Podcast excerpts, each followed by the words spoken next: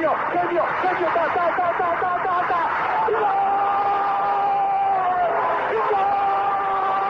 Dennis Bergkamp, Dennis Bergkamp, Dennis Bergkamp neemt de bal aan. Dennis Bergkamp, Dennis Bergkamp, Dennis Bergkamp, Dennis Bergkamp, Dennis Bergkamp. Posse de bola para Portugal, vai Éder, vai Éder, vai Éder, vai Éder, chuta, chuta, chuta! Gol! Gol!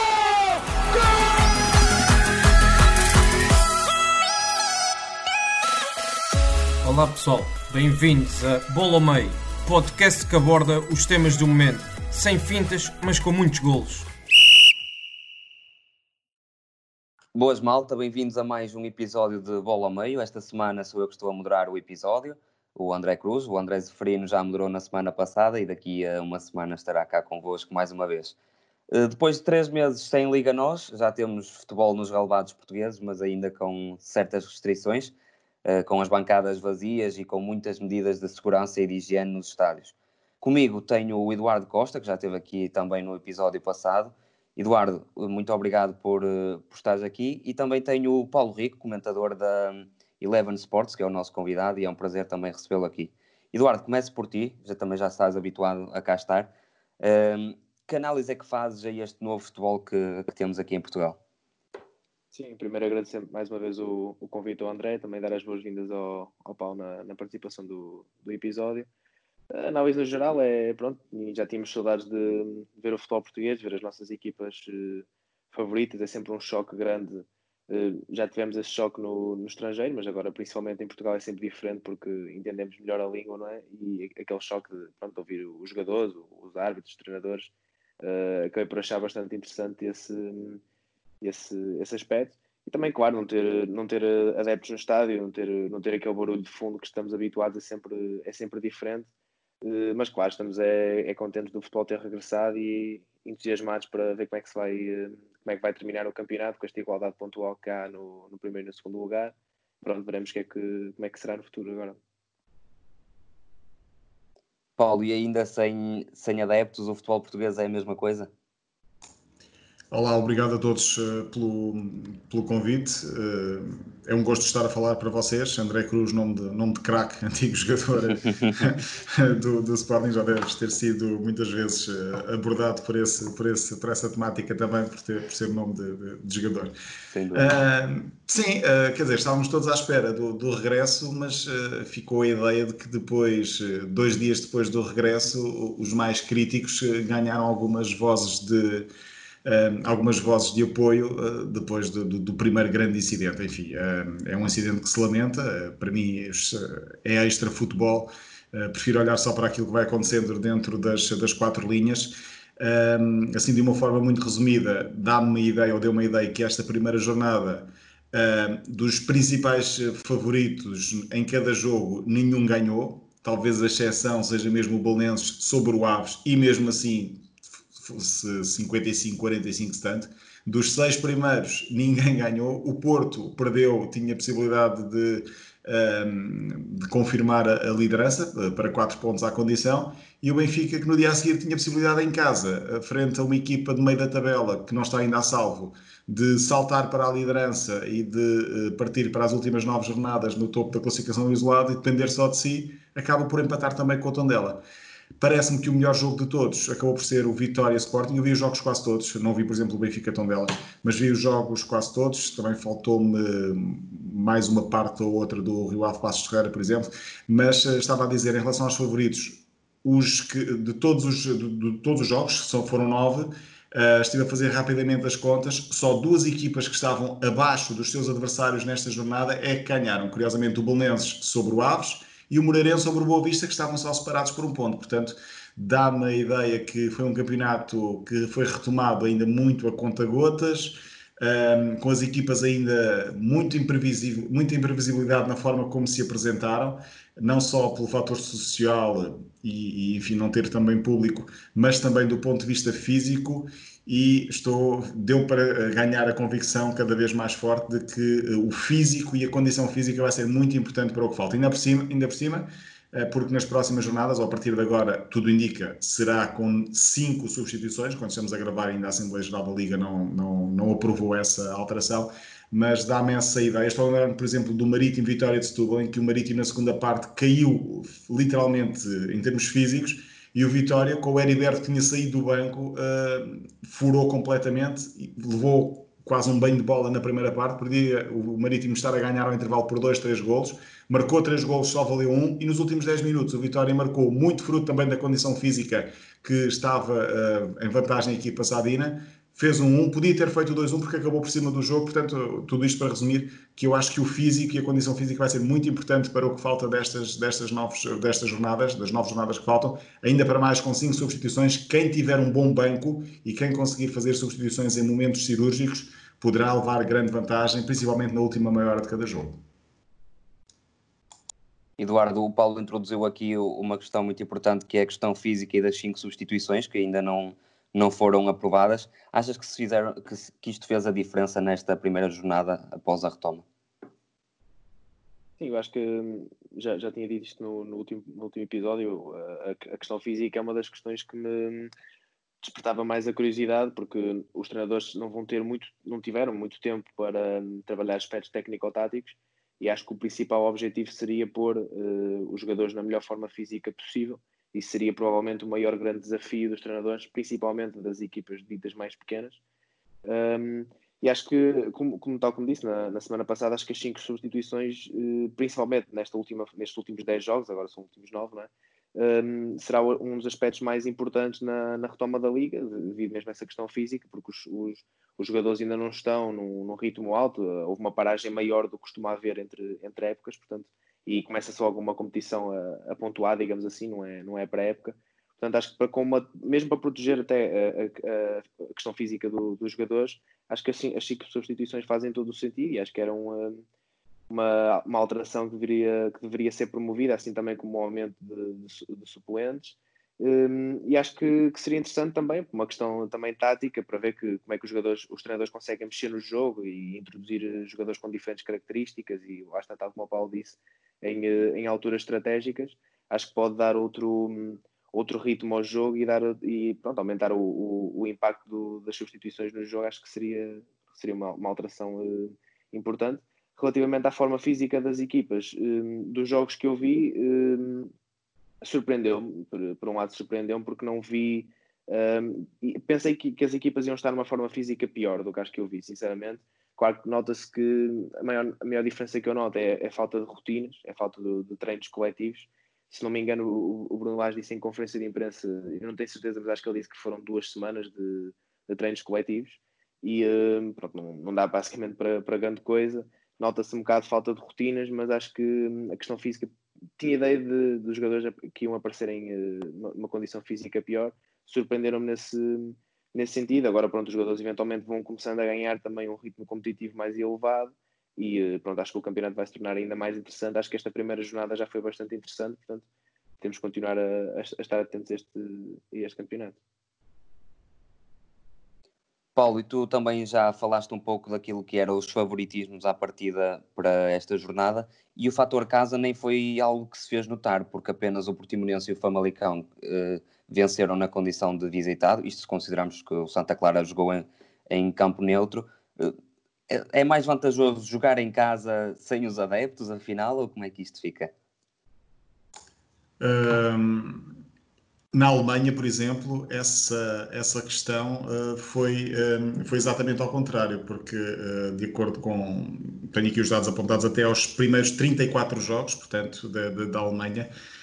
Não tenho a contabilidade dos últimos, mas os primeiros 34 jogos desde que o campeonato foi retomado na Alemanha sem público, e estou a falar da Alemanha porque foi o primeiro grande campeonato que regressou e, portanto, serve aqui um bocadinho também como tubo de ensaio para os outros que, se, que estão a, a a seguir, e o português foi logo o segundo, logo a seguir a Alemanha, assim, dos grandes, seguir-se agora a Espanha, Itália, Inglaterra, enfim, estava tudo à espera para ver como iria correr a Alemanha para depois também, em termos estratégicos, retomar, mas dizia na Alemanha, nos primeiros 34 jogos que aconteceram pós-retoma, 15 vitórias da equipa, das equipas que jogaram fora e apenas 7 das equipas que jogaram em casa.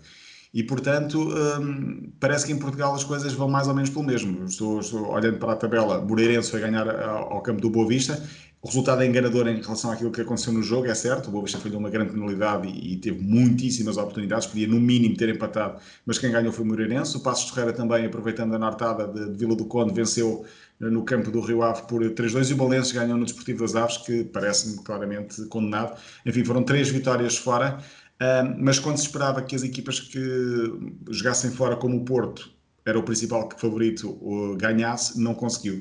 Eu penso, pelo menos eh, tendo em conta aquilo que está a acontecer na Alemanha, que o fator casa não será tão, tão influenciador para os jogos como, como foi até aqui.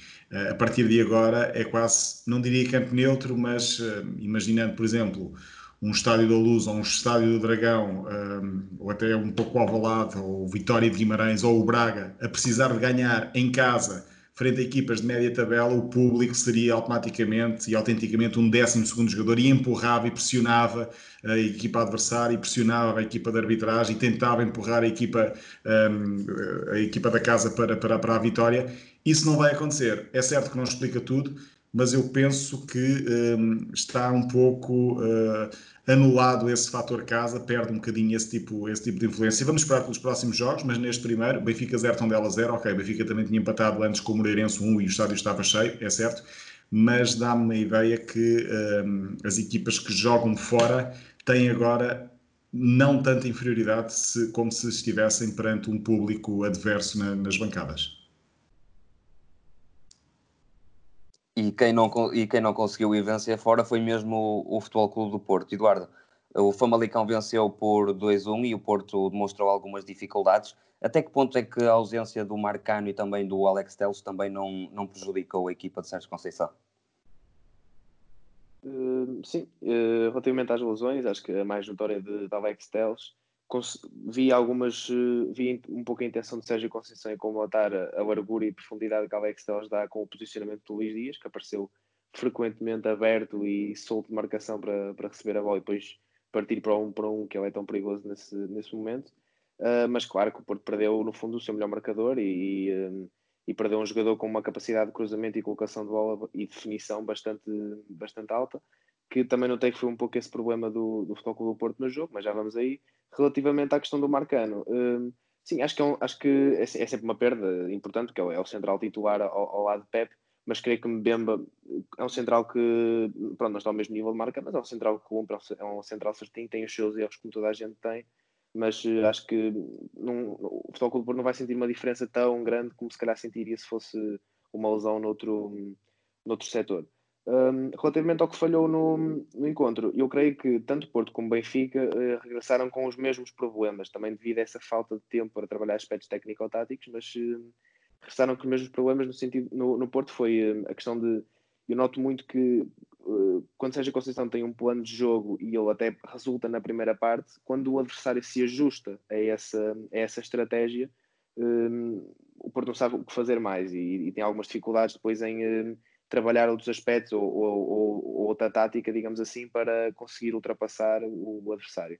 E notei isso neste jogo. Na primeira parte o Porto teve bem, teve a procurar espaço nas costas, a bola de profundidade, atraído por um lado para abrir para o outro, combinações na direita entre Marega e Corona.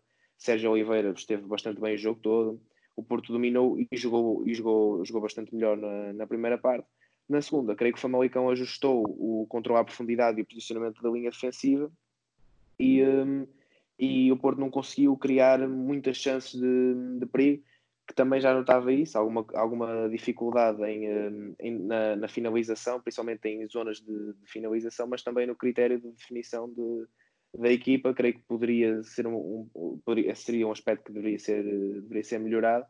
Um, e depois, pronto, o Porto foi, foi ferido na, um erro de, de Marchesi, na, na, entrega de ao adversário. Isso acontece a qualquer guarda-redes, e Marchesi não guarda-redes de topo na, na liga, na minha opinião.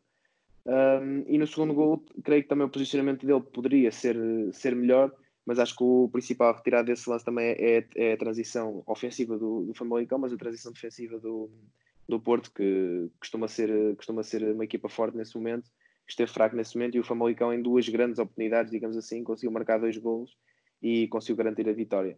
Uh, a nível físico, vi algumas uh, dificuldades em, uh, Marega e Tiquinho já, já era de esperar principalmente Marega. Corona, quando marcou o gol, sentiu algum, algumas, algumas dores nas costas, até pôs, a, até pôs as mãos.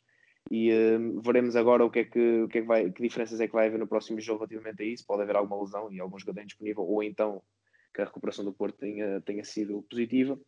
Uh, mas veremos também que, o, o, que é que Sérgio Conceição vai trabalhar nestes últimos nove jogos. Vai, vai continuar a dar primazia à questão da recuperação física, se vai conseguir trabalhar alguns grandes princípios eh, de jogo.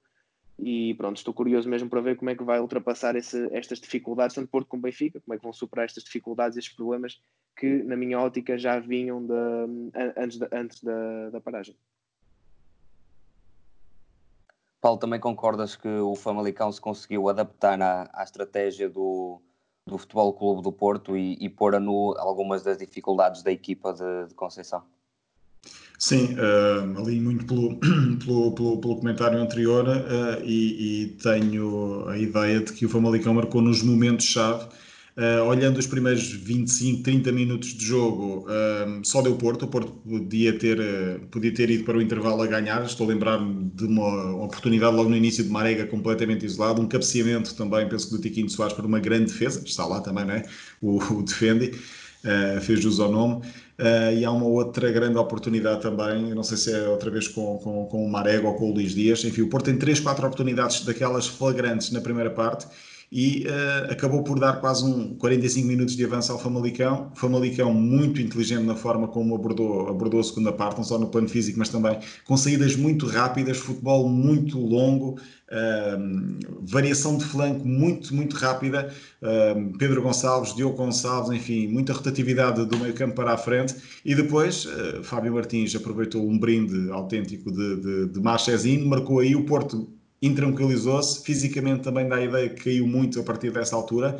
Foi à procura do mais difícil, que foi o empate, ainda falhou duas ou três bolas. Quando consegue o empate, e provavelmente terá ganho ali um balão de oxigênio e de moral para os últimos 15, 18 minutos, que era o tempo que faltava, para ir à procura do segundo golo, sofreu o segundo e uh, praticamente acabou. Dá-me a ideia que esse segundo golo matou as esperanças do Porto um, foi quase uma, uma, facada no coração depois de uh, ter conseguido o empate e talvez galvanizar-se para aquilo que seriam os últimos 15 minutos, acaba por sofrer quase na resposta imediata o 2-1 e depois já não teve, já não teve pernas. O Famalicão também com o relógio a, a favor foi deixando o tempo avançar. O Porto tem apenas mais uma outra oportunidade. Há também um ou outro lance mais, eh, mais polémico, mas enfim. Um, olhando para, para a exibição do Porto, há ainda muita coisa por, por fazer nestes novos jogos que faltam mas eu queria valorizar a vitória do Famalicão, que se portou muito bem, já tinha ganho ao Sporting duas vezes esta época, deu muito trabalho ao Benfica na Taça de, uh, Taça de Portugal e consegue vencer o Porto para o campeonato, portanto mérito também à equipa do Famalicão, que é o grande vencedor das primeiras 7, 8 equipas que estavam no, no topo da tabela. Exatamente, há, que, há que dar mérito também ao Famalicão, continua ainda na luta pelas competições europeias e olhando também numa, numa perspectiva de futuro, Eduardo, estavas a falar que era preciso ver o que é que Sérgio Conceição vai mudar na equipa. Um facto que eu achei relevante de destacar foi que o Sérgio só fez duas substituições e levou alguma gente ainda das camadas jovens que foram formadas no Porto para o banco e não, não utilizou nenhum desses jogadores. Achas que pode, pode vir a ser uma aposta para estas jornadas? Jogadores como o Fábio Vieira, por exemplo? Não sei, não sei porque hum, depende também da condição física do, do Danilo, também há Uribe é para, para essa posição. Uh, mas eu acho que o meio campo que o Porto apresenta é o, é o meio campo que eu, por exemplo, escolheria, com, com Danilo, seja Oliveira e, e Otávio, acho que são os três, uh, os três principais, é o, é o, núcleo principal daquele, daquele meio campo, acho que funcionam bem. Uh, claro que há sempre aqueles momentos mais de desconcentração, principalmente de, de, seja Oliveira, mas acho que é um jogador super importante a nível do passe e da organização. Otávio, acho que é um dos jogadores mais inteligentes a nível tático do, do nosso campeonato. E Danilo, pronto, o, o, pilar defensivo, já não é o Danilo que, que saltou à vista inicialmente, mas ainda é um Danilo bastante, bastante competente. Um, acho que esses dois, tanto Fábio Vieira como o Vitor Ferreira, são jogadores interessantes para, digamos, dependendo também do contexto do, do jogo e da, da, estratégia do Conceição, mas acho que são jogadores interessantes até para entrar numa fase do, do jogo em que a equipa precise por exemplo, no caso do Vitor Ferreira, que é preciso de um, de um, criativo e de um jogador que pega na bola e leva a bola para a frente para, para pegar, arrastar um pouco a equipa e dar um, um pouco mais de vida à, à, equipa, digamos assim, acho que poderia ser um jogador interessante nesse, nesse sentido. talvez trocaria ou por, por Sérgio Oliveira por ter umas características um pouco, não são semelhantes, mas pronto, um pouco parecidas, digamos assim. Um, mas acho que também, pronto, também há jogadores interessantes como, como o Romário Baró, que pode fazer mais ou menos o papel de, de Otávio ali na, na meia-direita como terceiro médio, também a defender defende bem pela, na linha, viu-se viu isso, por exemplo, na, no jogo contra o Benfica na Luz.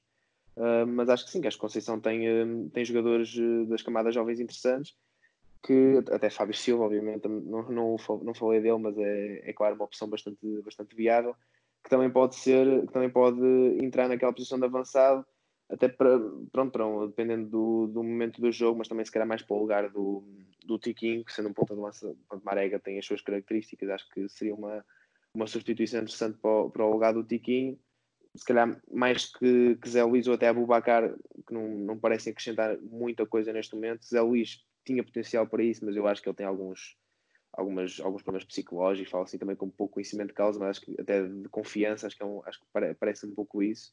Um, e acho que Fábio Silva poderia ser uma opção mais recorrente, que seria interessante, mas também temos que ver o Porto tem, tem novos jogos que tem que, que tem que passar para a frente do campeonato. Se acabasse agora era campeão, certo, mas tem novos jogos em que não pode vacilar e dá-me a entender que seja Conceição vai dar primazia uh, aos jogadores mais nucleares do que provavelmente uma aposta mais jovem. Se calhar se fosse noutra fase da época daria, uh, mas neste momento acho que, que, se vai manter, uh, se vai manter assim, mas tem opções no banco bastante interessantes, sim. E podem também passar no nosso site que o Diogo Silva analisou este encontro entre o Famalicão e o Futebol Clube do Porto e podem também ver uma análise mais detalhada. Passando agora também para o jogo do Benfica, que tinha a hipótese de voltar à liderança que perdeu há algumas jornadas atrás.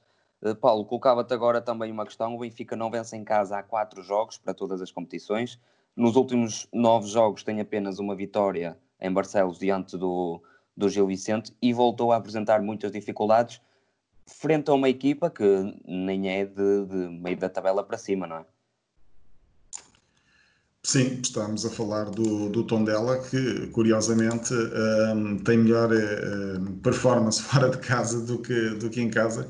Um, a equipa do Tondela está só três lugares acima da linha de água, mas tem mais, mais sete pontos. No entanto, tem uh, cinco vitórias fora, três empates é uma equipa que eh, em casa, por exemplo, eh, só ganhou uma vez e foi ao Sporting, também não deixa de ser, não deixa de ser curioso. Bom, em relação à, à, à exibição do, do, do Benfica, um, ehm, como disse, não vi, não vi o jogo, vi apenas o resumo e fui lendo algumas análises e ouvindo também o que estava a acontecer.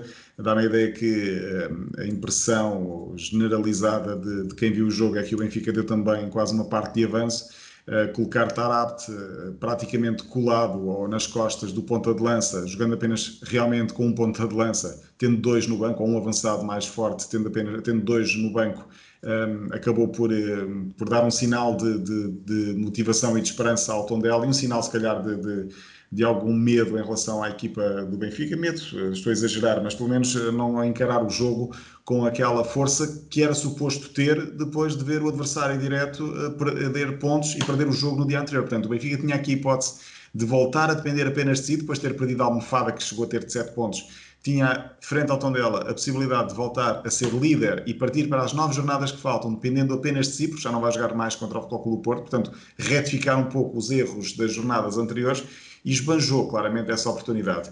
Tarapta acabou depois por recuar no terreno, um, e aí sim, Laje acabou por jogar com dois homens eh, mais fortes na frente, deu ali mais algum trabalho à equipa do Tondela, mas eh, tal como disse há pouco em relação ao Famalicão, à medida que o relógio ia avançando e também ganhando confiança, o problema eh, das equipas grandes é quando não matam os jogos ou não marcam logo de início, não impõem um ritmo forte, acabam por ir dando confiança aos poucos aos adversários. E assim foi, o Porto com o Famalicão, o Benfica com o Tondela. O Tondela tem também uma grande oportunidade, há que dizê-lo. Há também algum mérito, a equipa apareceu organizada, ninguém estava à espera que fosse a luz jogar de igual para igual.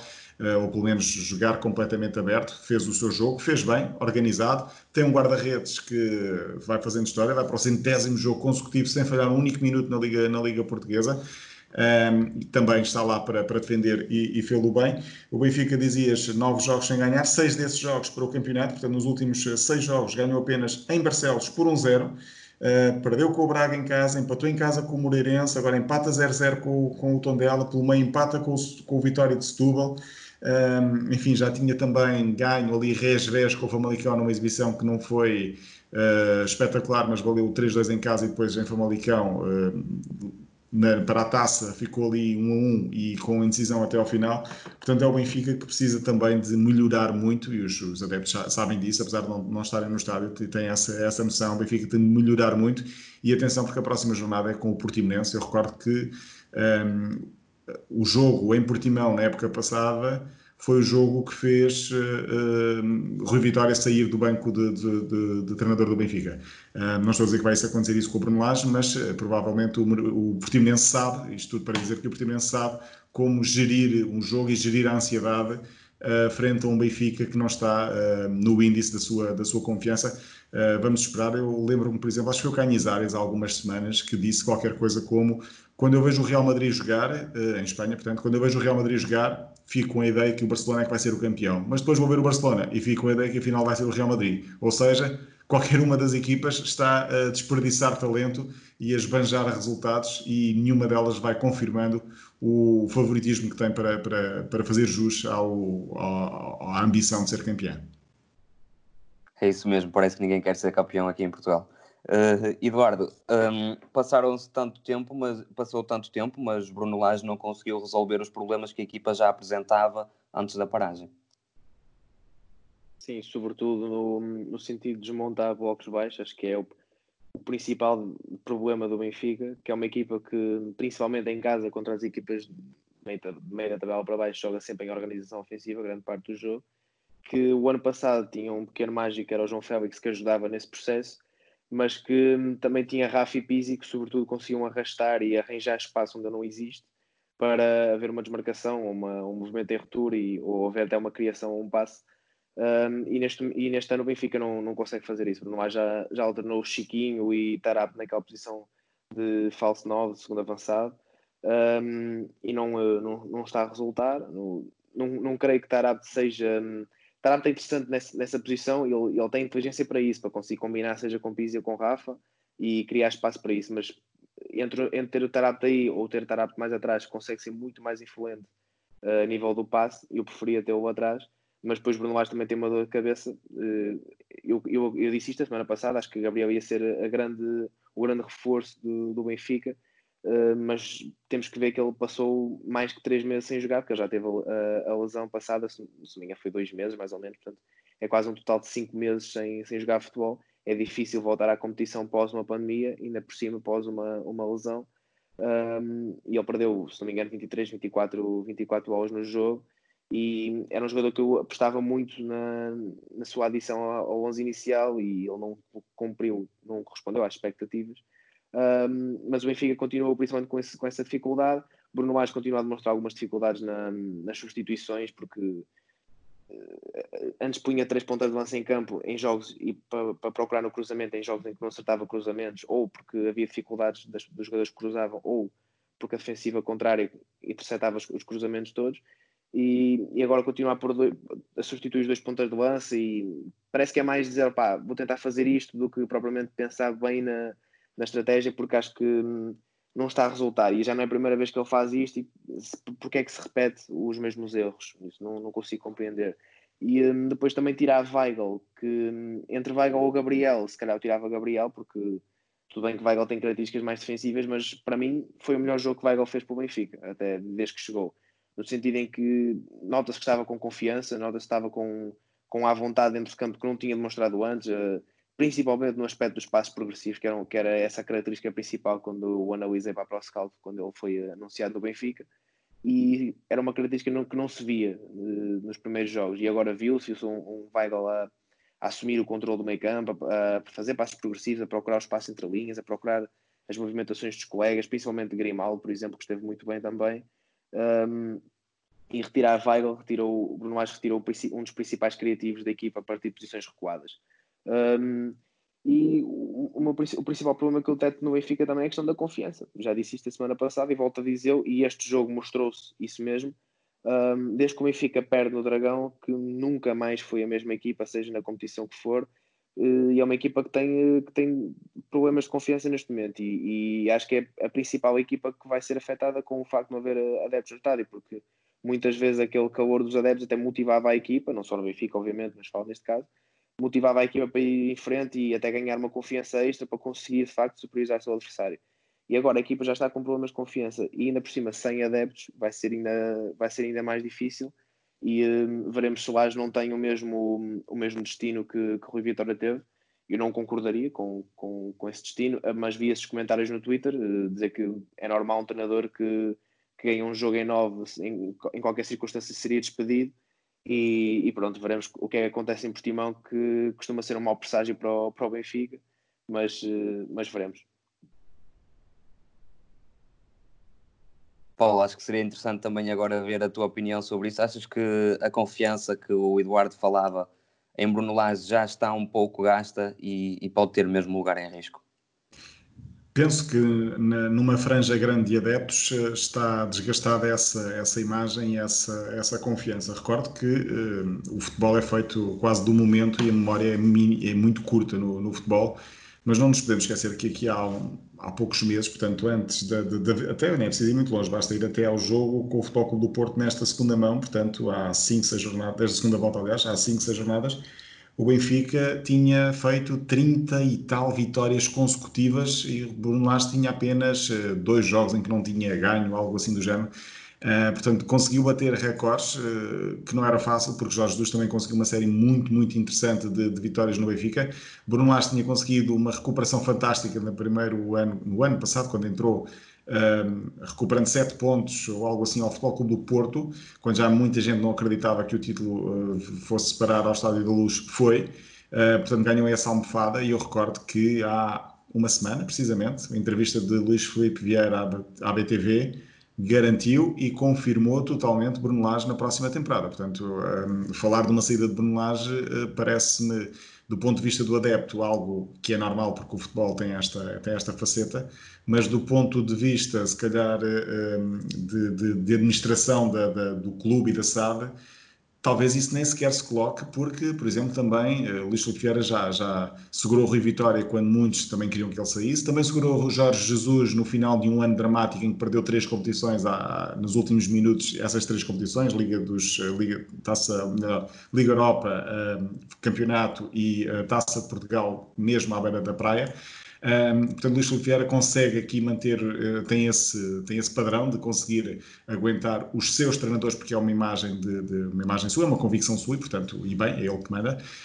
Um, não acredito sinceramente que, que, que, vá, que vá sair Bruno Lage, independentemente de, do resultado de Portimão. Penso que essa questão não se coloca do ponto de vista da, da, da administração e da forma de gerir o, o clube e a SAD mas os adeptos, obviamente, eh, já mostraram várias vezes que ou começa ou recomeça a ganhar, ou então eh, vão fazer cada vez mais contestação ao treinador e até a alguns jogadores. Não nos podemos esquecer que muitos jogadores também estão, já estão visados pelos próprios adeptos, mas enfim, o clube, todos os clubes, né, têm de ser geridos de dentro para fora e não de, de fora para dentro. Eduardo Paulo também concorda que o Bruno Lage não deverá sair e quem entrou, se calhar por alguma, por surpresa de alguns, para o 11 foi mesmo Jardel. O que é que achaste da exibição do, do capitão do Benfica e achas que é para manter ou o Ferro vai regressar à titularidade? Um, o que o Bruno Lage disse, também foi perguntado na conferência de imprensa relativamente ao Jardel, um, foi que foi a maneira como, o Jardel se apresentou no, nos treinos eu, eu acabo por ter. A minha filosofia do futebol também é um pouco, é um pouco semelhante a essa, que é um jogador se apresenta de uma forma muito boa no treino, o habitual titular pode encostar se se apresenta de uma forma inferior. E se Jardel de facto apresenta uma forma superior, acho que fez todo o sentido em jogar. Acho que jogou bastante bem, acho que, que foi, a parte de Rubem Dias foi, foi o melhor defensivo do Benfica, no aspecto defensivo, porque Grimaldo esteve muito bem no aspecto ofensivo. Um, e Ferro também já vinha a demonstrar muitas dificuldades e problemas de confiança também no, nos últimos jogos e se calhar se ele errasse agora, após este tempo todo de, de, paragem, se ele fizesse um erro agora que até fosse crucial, não sei como é que ficaria o estado do jogador, não só para Bruno Lage e para o Benfica, mas também o, o, aspecto psicológico dele poderia ficar bastante marcado e um jogador que, tem, que ainda tem uma margem de interrogação grande podia ficar algo condicionado por esse, por esse aspecto, mas acho que, que sim, que no, que no geral Jardel esteve, esteve bastante bem. E para encerrar este capítulo de Benfica e Futebol Clube do Porto, Podem passar também no nosso site e tem um artigo de análise mais estatística do Rodrigo Carvalho, com uma visão diferente sobre os golos marcados e sofridos pelas duas equipas. Paulo, passando agora para, para o Sporting em, em Guimarães, um empate a duas bolas. Uh, já se começaram a ver algumas ideias de Ruben Amorim, ele que apostou naquela defesa com três centrais, é assim, que assim podemos dizer como utilizava no Sporting de Braga, e também promoveu as estreias de Eduardo Quaresma e Mateus Nunes. Sim, um, o sistema de três centrais, um, parece que a imagem de marca de Ruben Amorim foi assim no Braga e está a continuar a ser no Braga com o, com o Custódio. Um, e será surpresa quando não apresentar os três centrais, portanto parece-me que vai ficar mesmo esta, este sistema. Já se começou, tenho essa ideia, a ver ali alguma coisa. Gostei muito de ver o Camacho a defesa direito, o Giovane com liberdade, apesar de definir muitas vezes mal. Um, os dois, as duas estreias que falaste, deu mais nas vistas uh, o central Eduardo Quaresma. Parece que, uh, por aquilo que, que, que, que, vai mostrando, estará ali um central de futuro de, de, do Sporting e da seleção, mas é sempre muito prematuro. Enfim, uh, lembro-me de tantos talentos que acabaram por ficar eh, depois perdidos por, por, diversos, por diversos fatores alguns que, que, que, nem, nem sequer são controlados pelo próprio jogador, como lesões ou escolhas de treinador ou, ou, ou gestão de carreira. Mas eh, voltando então ao jogo do Sporting, sim, o 3-4-3 de Ruben Amorim, bem ali no lado direito a, a, Sociedade Giovanni Camacho, no lado esquerdo também a Cunha Vieto, esta já não tão novidade quanto isso. A Cunha dá a ideia de ser uh, o jogador certo para fazer todo o corredor esquerdo, é um médio defesa avançado, faz todo o lado esquerdo com muita, com muita tranquilidade e muita confiança, um, ehm, porque é um jogador claramente à imagem desse, desse, sistema, desse sistema tático. Depois os três centrais, uh, também com, com o Eduardo bem, não se pode dizer que brilhou, mas também cumpriu, e portanto é aquilo que se pede um central, é que não invente, mas que esteja lá sempre. O, o, em relação ao, ao médio, ao Mateus, uh, e há um outro Mateus no banco também foi surpresa, aí sim foi uma grande surpresa. Em relação ao Mateus, não deu para ver muito, uh, tentou aproveitar a, a, ausência do Wendel, que provavelmente virá, se não for na próxima, na outra jornada, um, gostaria de, de, de observá-lo mais dois ou três jogos para ter uma, uma, análise mais, mais profunda, ou pelo menos melhor, sobre, sobre Eduardo. Mas em relação ao Ruben Amorim, parece-me ser esta a aposta nos jovens, a aposta para manter. De resto, Varandas, o, o presidente também já disse que será este o futuro, aliás, será o futuro dos, das equipas todas portuguesas. Um, apostar nos jovens, há, há, mais dois ou três uh, no Sporting para, para serem apostados na próxima, na próxima época, seguramente e, portanto, Ruben Amorim eh, também só tem duas, três semanas de trabalho uh, no terreno com treinos coletivos, portanto, ainda, ainda é relativamente cedo para fazer. Eu acho que o Sporting pode tentar terminar esta época lançando já as bases para a próxima. Será esse provavelmente o objetivo de Ruben Amorim, sem esquecer a possibilidade de chegar ao terceiro lugar, porque o Santa Clara ajudou e muito no, no, no dia a seguir. E se o Ruben Amorim foi fiel às suas ideias, também foi fiel às palavras de, de Federico Varandas, a dizer que ia apostar na Academia de Alcochete. Eduardo, achas que é para manter estas apostas em Eduardo Quaresma, Mateus Nunes e outros nomes que também poderão surgir? Sim, acho que hum, dá-me a entender que também faz um pouco parte da, das ideias que, que o Ruben Amorim tem para o futebol e acho que o Sporting tem uma formação de qualidade. Eu tive a oportunidade de, de observar o Sub-23 há, há, uns meses um, e acho que o Sporting tem, eh, tem qualidade, tem, tem, tem, tem, eh, tem jogadores interessantes que podem saltar para o 11, seja até para, para titular ou, ou, para dar soluções de qualidade a partir do banco. Um, e acho que numa perspectiva futura, concordo com o que o Paulo disse, acho que o Sporting neste momento está na luta pelo terceiro lugar, sem dúvida, mas que já vai começar a preparar algumas ideias e algumas rotinas para a próxima temporada, também com alguns reforços que po possam surgir. Uh, mas acho que a aposta na formação vem mais também por uma questão de, principalmente, por haver qualidade, claro, mas também por uma questão financeira. O Sporting não está na melhor situação possível e o, próprio Frederico Varandas admitiu, admitiu isso também. E acho que se há qualidade na, na formação, acho que, acho que é para manter. E acho que, que Ruben Amorim é o treinador certo para isso. Gosto das ideias que, que ele tem apresentado. Acho que o Sporting tem um plantel de qualidade, sobretudo. Acho que pode haver muitas críticas, mas eu acho que o, que o Sporting tem um plantel de qualidade, sobretudo no, no sentido em que se ajusta também às ideias de, de, Ruben Amorim, de Ruben Amorim. Eu já tinha falado nisso no, no outro podcast, que fez uma espécie de previsão do, do 11 e acertámos basicamente em tudo, menos na, nas lesões. Um, e acho que o Sporting tem, tem jogadores de acordo com as características de, de Ruben Amorim mas também que noutras características se podem ajustar e até, e até surpreender. E o treinador também vai, é um treinador ainda jovem que, que ainda vai evoluindo também com, com a equipa. Mas sinto que o Ruben Amorim também tem um grande desafio pela frente, que é a questão, a questão psicológica. Acho que o Sporting ainda é uma equipa muito frágil nesse, nesse sentido, devido ao historial dos últimos anos, mas também principalmente esta temporada. Um, perdeu também o, o, o, melhor jogador, que foi Bruno Fernandes, e teve esta inconsistência toda em, nos, nos, treinadores. Acho que vai ser esse um dos principais desafios de, de Ruben Amorim, que é colocar a equipa no sítio, colocar a equipa com confiança, um pouco à semelhança do que fez, do que fez Jorge Jesus. Mas acredito que, que, o futuro pode ser, pode ser interessante para, para Ruben Amorim no Sporting. Acho que, acho, acho que a opção de Frederico Fernandes pode ter sido foi arriscada, foi arriscada, mas se, se resultar vai, eh, vai, eh, vai, surpreender, eh, vai surpreender muita gente. Paulo, e Sporar já começa a mostrar algumas credenciais, visou neste, neste encontro e parece ter, estar encontrado o novo, novo goleador do Sporting.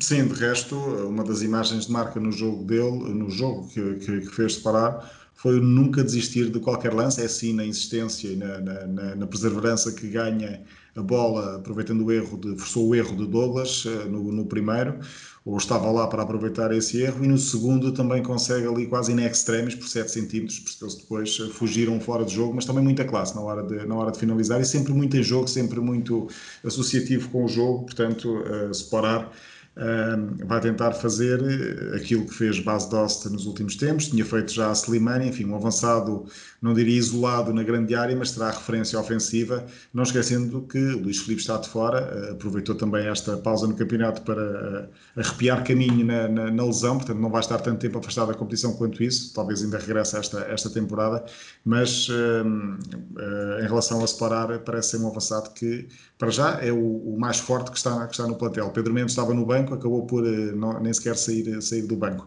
E o Sporting, tudo indica, vai mesmo apostar em separar, não só para esta época, mas será a principal referência eh, na próxima época em termos atacantes. Eh, não parece que o Sporting vá ao mercado para a contratação de, de mais um ponta de lança, a não ser que seja uma oportunidade daquelas que, que não se podem desperdiçar.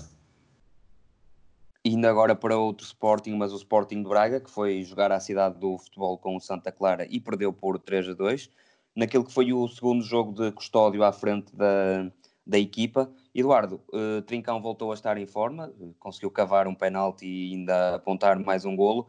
O que é que te pareceu este jogo do, Sport, do Sporting Braga de custódio? Um, sim, acho que foi um jogo hum, em que, o, em que o Sporting Braga apresentou algumas, hum, algumas dificuldades no sentido de, de, envolvência. Eu acho que, em primeiro lugar, queria dar uma nota que acho que o Custódio faz bem em manter o sistema tático de, hum, do Ruben Amorim, porque seria, já tem pouco tempo a trabalhar esses aspectos técnico-táticos, ainda seria mais difícil começar a implementar mais modelos, um modelo diferente e um sistema diferente, acho que seria mais complicado para o seu trabalho. Acho que na próxima época, se ainda for o treinador, terá tempo para, para isso. Um, posto isto, acho que teve, o Braga teve dificuldades né, em envolver os médios centros na, no aspecto de, de, criação. Acho que sobreexplorou os corredores laterais e, e um, teve dificuldade em chegar a, a jogadores que poderiam ser bastante influentes, como o Ricardo Horta e Trincão. Trincão conseguiu estar bastante mais envolvido, principalmente na primeira parte, que, que Ricardo Horta, devido às suas movimentações, à sua inteligência com, com e sem bola, um, que foi um jogador absolutamente fulcral no, no Braga. Basta ver o, o, o segundo gol que ele, que ele faz um. É ele basicamente constrói a jogada, depois ataca o espaço para, para conseguir finalizar.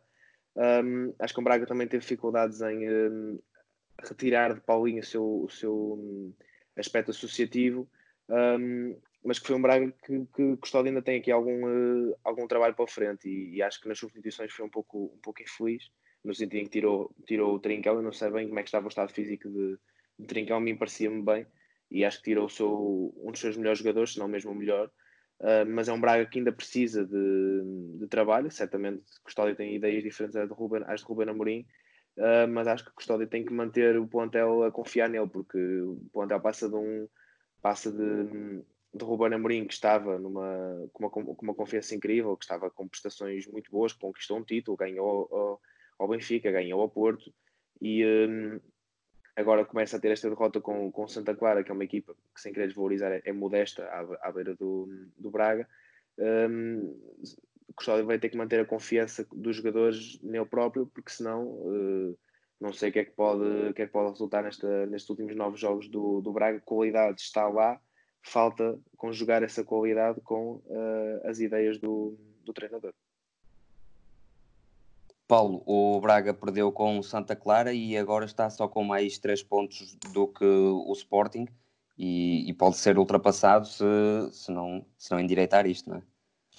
Sim, ehm, depois do deslize do Sporting no dia anterior, ehm, provavelmente a maioria dos adeptos do Braga pensou vencendo o Santa Clara, ainda por cima, pode-se dizer, em campo neutro, seriam seis pontos de vantagem sobre, sobre o Sporting.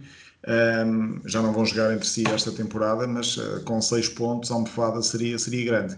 Um, ganhou o campeonato, ganhou a emoção e ganhou a competitividade, porque entre o terceiro e o sétimo classificados são uh, oito pontos apenas. Portanto, Braga, Sporting, Famalicão, Rio Ave e Vitória, Sport Clube Guimarães uh, vão dos 46 aos 38, sendo que destas. Uh, um, destas equipas, destas cinco equipas, uh, está aqui uma luta enorme pelo terceiro lugar, pelo quarto e provavelmente também pelo quinto, para, para, para, para, lugares europeus. Um, até porque o Rio depois também perdeu, mas eh, re regressando ao Braga, uh, vai dar uma, uma injeção de moral ao Sporting. Serão nove finais para cada um dos clubes. Eu acredito que será entre estes dois, o terceiro e quarto lugar, Braga e Sporting. Depois Famalicão, Rio Ave e Vitória vão mesmo lutar pelo, pelo quinto. Mas uh, o Braga, por, por aquilo que vi na primeira parte, também entrou muito melhor. Uh, uma grande penalidade que, que na altura passou despercebida praticamente toda a gente Uh, mas muito mérito ao Santa Clara. Mexeu muito bem João Henriques, uh, meio campo também muito, muito forte. Lincoln fez um grande jogo, uh, tinha perdido por opção, digamos, Skettin, porque vai para o Braga, tudo indica, e portanto ficou órfão da principal referência ofensiva da equipa para as, para as jornadas que faltavam do campeonato, mas ganhou em Tiago Santana mais um, um, grande goleador. Marcou dois golos e Carlos fez o golo já quando ninguém estava à espera e com um Braga com 10 elementos um, já agora recordando o Sporting de Braga, os jogos todos que não ganhou desde que Ruben Amorim pegou na equipa, um, foi com menos um, foi com Bruno Viana expulso, salvo erro, no jogo com o Gil Vicente, em que acaba uh, empatado em casa. Uh, e agora também mais uma expulsão e mais um jogo em que não ganha, portanto o Braga com claras dificuldades em se adaptar com 10 elementos em campo para conseguir ganhar os jogos. Todos os outros ganhou e pelo meio passou Porto, Benfica, Sporting e conseguiu ganhar esses todos. E agora também em jeito de remate final, eh, e olhando para o fundo da tabela, o Portimonense naquele que foi o jogo que arrancou esta jornada venceu o Gil Vicente por 1 eh, a 0. O Aves voltou a perder neste, eh, neste caso diante do Belenenses e o Passo Ferreira foi ontem vencer o, o Rio Ave. Eduardo, o que é que achas desta luta pela manutenção? O Aves já a 12 pontos da linha d'água parece que está condenado à descida. Sim, o Aves está, condenado ao seu destino. Vamos ver como é que. Acho que não vai conseguir fugir a esse destino. Um, acho que o, o Portimonense uh, tem, uma tarefa, tem uma tarefa complicada, possível, mas complicada. Em novos jogos tem que ganhar 6 uh, pontos para conseguir, 7 uh, pontos para conseguir ultrapassar o, o Passo de Ferreira. Vai ser uma tarefa complicada, mas pronto, Paulo Sérgio tem agora 5 jogos, vai ter cada vez mais tempo para trabalhar e implementar a, as ideias. Um, e veremos, pode ser que até, que até surpreenda e que até consiga uh, regressar em uh, continuar uma forma interessante e melhorando dessa forma, forma a conseguir também uh, arrecadar algumas vitórias. Acho que o Portimonense apresentou-se apresentou bem em campo para aquilo do, do, do, que eu esperava entre o jogo entre Portimonense e Gil Vicente. Acho que esteve bem, Gil Vicente teve, teve os seus argumentos, mas o Portimonense, principalmente na segunda parte, conseguiu superiorizar-se tem em Lucas Fernandes um jogador que marcou um, um grande gol, mas tem em Lucas Fernandes um jogador um, interessante. Um, talvez uh, Paulo Sérgio uh, pretenda apostar nele como, como um dos jogadores que faça, que seja um dos motores da, da equipa, principalmente no aspecto de ofen ofensivo, pela capacidade de criação e de organização que tem.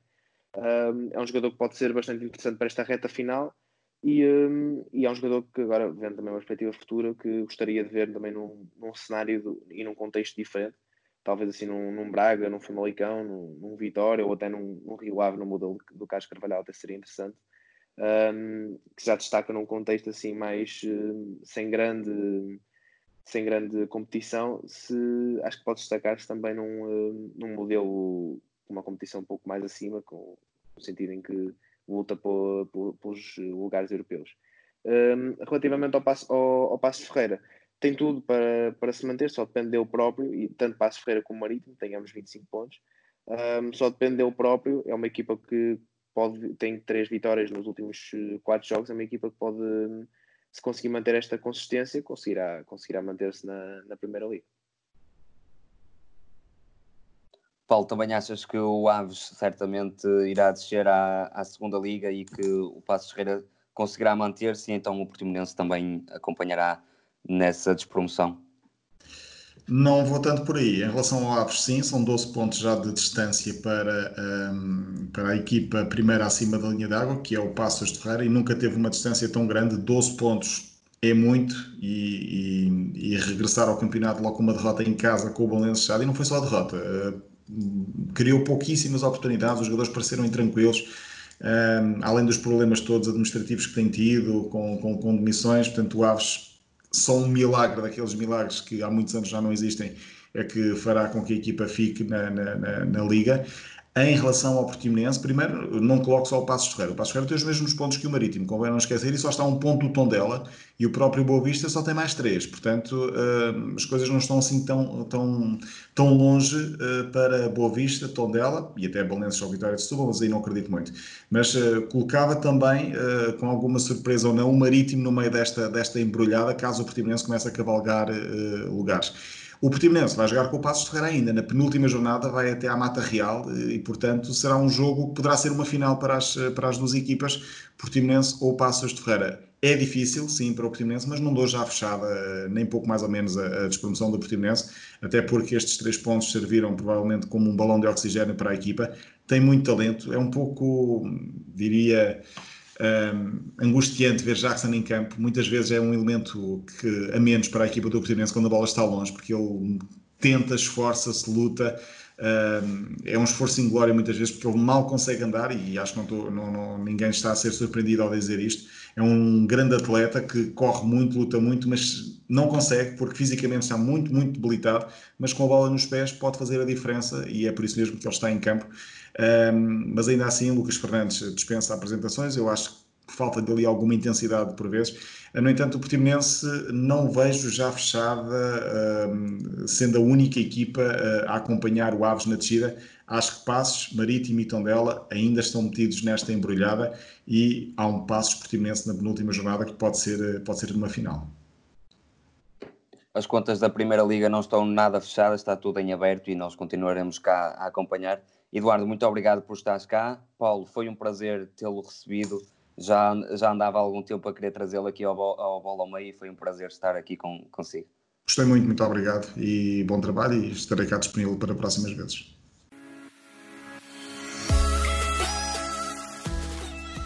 Obrigado por nos terem seguido em mais um episódio. Sigam o ProScout nas redes sociais em Facebook, Twitter, Instagram, YouTube e principalmente no nosso site em www.proscout.pt. Até à próxima!